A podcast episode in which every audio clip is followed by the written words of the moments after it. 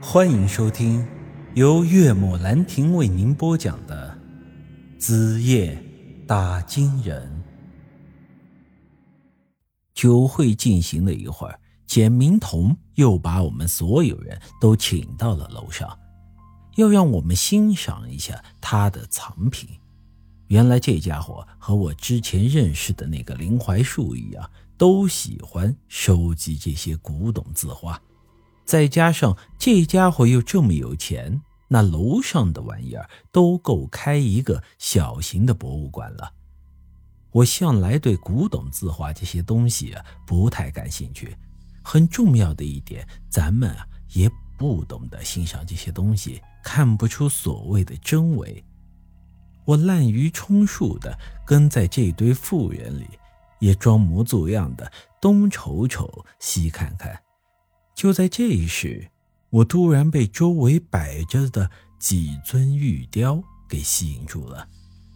这玉雕啊，一共有四个，分别摆在展厅的四角。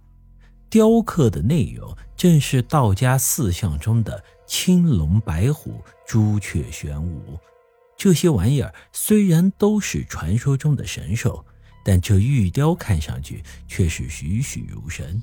尤其是他们的眼睛，则更为出神。这时，我站在的是展厅正中央的位置，感觉这四尊玉雕的眼睛都在盯着我看，而且呀，他们的眼神中似乎是带着一股戾气，仿佛这真的就是四只猛兽，随时都会朝着我扑上来一样。二狗见我站在那里出了神。这时候啊，便过来拍了拍我的肩膀：“怎么着，宇哥？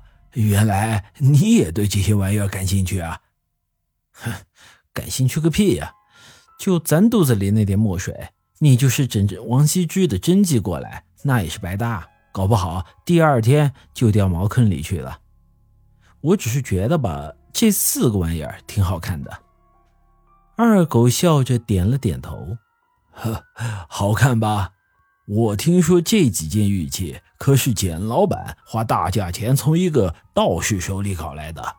这原本这四件东西啊，可是摆在山上道观里镇邪用的呀。还有这事儿？呵，有钱能使鬼推磨。就简老板现在这身价呀，恐怕没什么东西是他搞不来的。如果这天上真有龙，你信不信他立马就能找人给弄下来涮火锅了？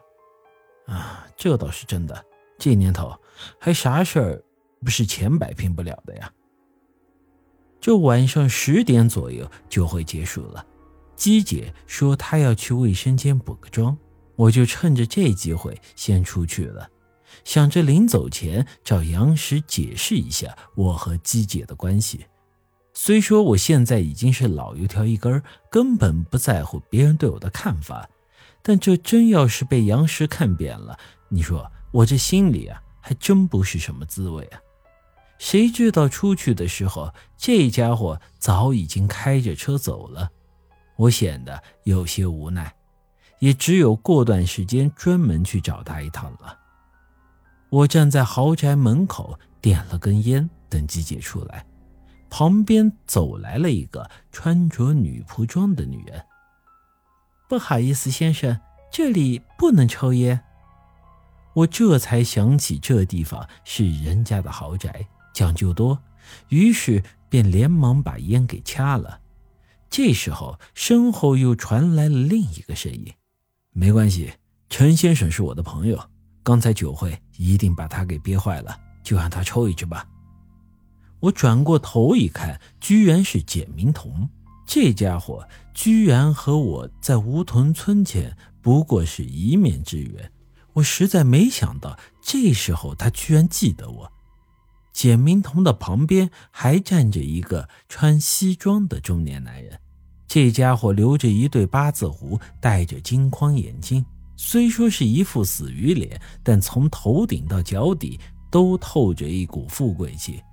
看样子好像是简明彤的管家。老板，我记得今晚酒会的名单里好像没这个人。听他这么一说呀，我这心里一颤。这酒会啊，的确没有请我。我们本来是挂在二狗的名头下进来的，但那家伙刚才跟我叙旧的时候多喝两杯，人醉了就早早的回去了。如此，我这很容易被人误会是混进来蹭吃蹭喝的。虽然我的确是来蹭吃蹭喝的，但至少还是要点脸面的吧。我正想着要怎么解释，这时候简明彤突然走到我的面前，一点不见外的把手搭到了我的肩膀上，然后对着那管家说道：“陈先生不是生意人，自然不会在那张名单上。我和陈先生是老朋友了，是我单独请他过来的。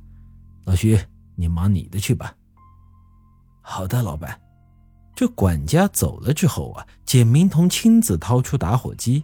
把我叼着的那半支烟给点燃了。陈先生，今晚有空吗？能否请你到楼上跟我叙叙旧？本集已经播讲完毕，欢迎您的继续收听。各位听众朋友们，大家好啊！我这新录的《出租鬼市》这本新的恐怖悬疑小说已经上架，希望大家呢。也去多多支持。